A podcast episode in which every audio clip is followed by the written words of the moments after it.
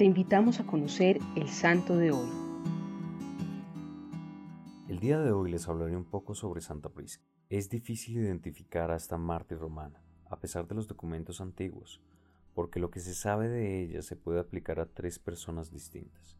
Según una leyenda, la santa fue bautizada por San Pedro a la edad de 13 años y coronó su vida con el martirio, convirtiéndose así en la primera mártir de Occidente.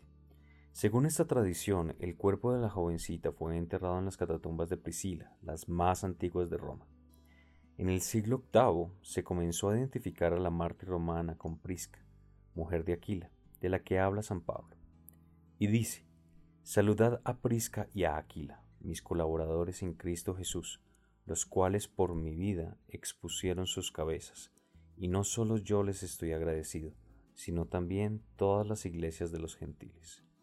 De esta forma se comenzó a hablar del Titulus Aquilae Priscae, modificando el primitivo título del que se tiene noticia ya en el Sínodo Romano del 499.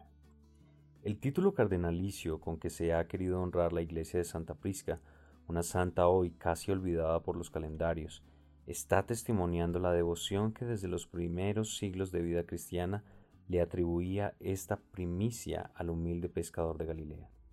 La iglesia de Santa Prisca, construida sobre las ruinas de una casa romana que según la leyenda hospedó a San Pedro, conserva en la cripta un pequeño instrumento cóncavo con el cual San Pedro bautizaba a los catecúmenos. Ahora oremos juntos a esta gran santa, que olvidada en la historia es un ejemplo y claro para todos los cristianos en esa entrega total y absoluta en el amor. Te rogamos, Dios omnipotente, que al celebrar la entrada en el cielo de tu Virgen y mártir Santa Prisca, gocemos con la celebración del aniversario y aprovechemos el ejemplo de una fe tan profunda y auténtica. Santa Prisca ruega por nosotros. Cristo Rey nuestro, venga tu reino.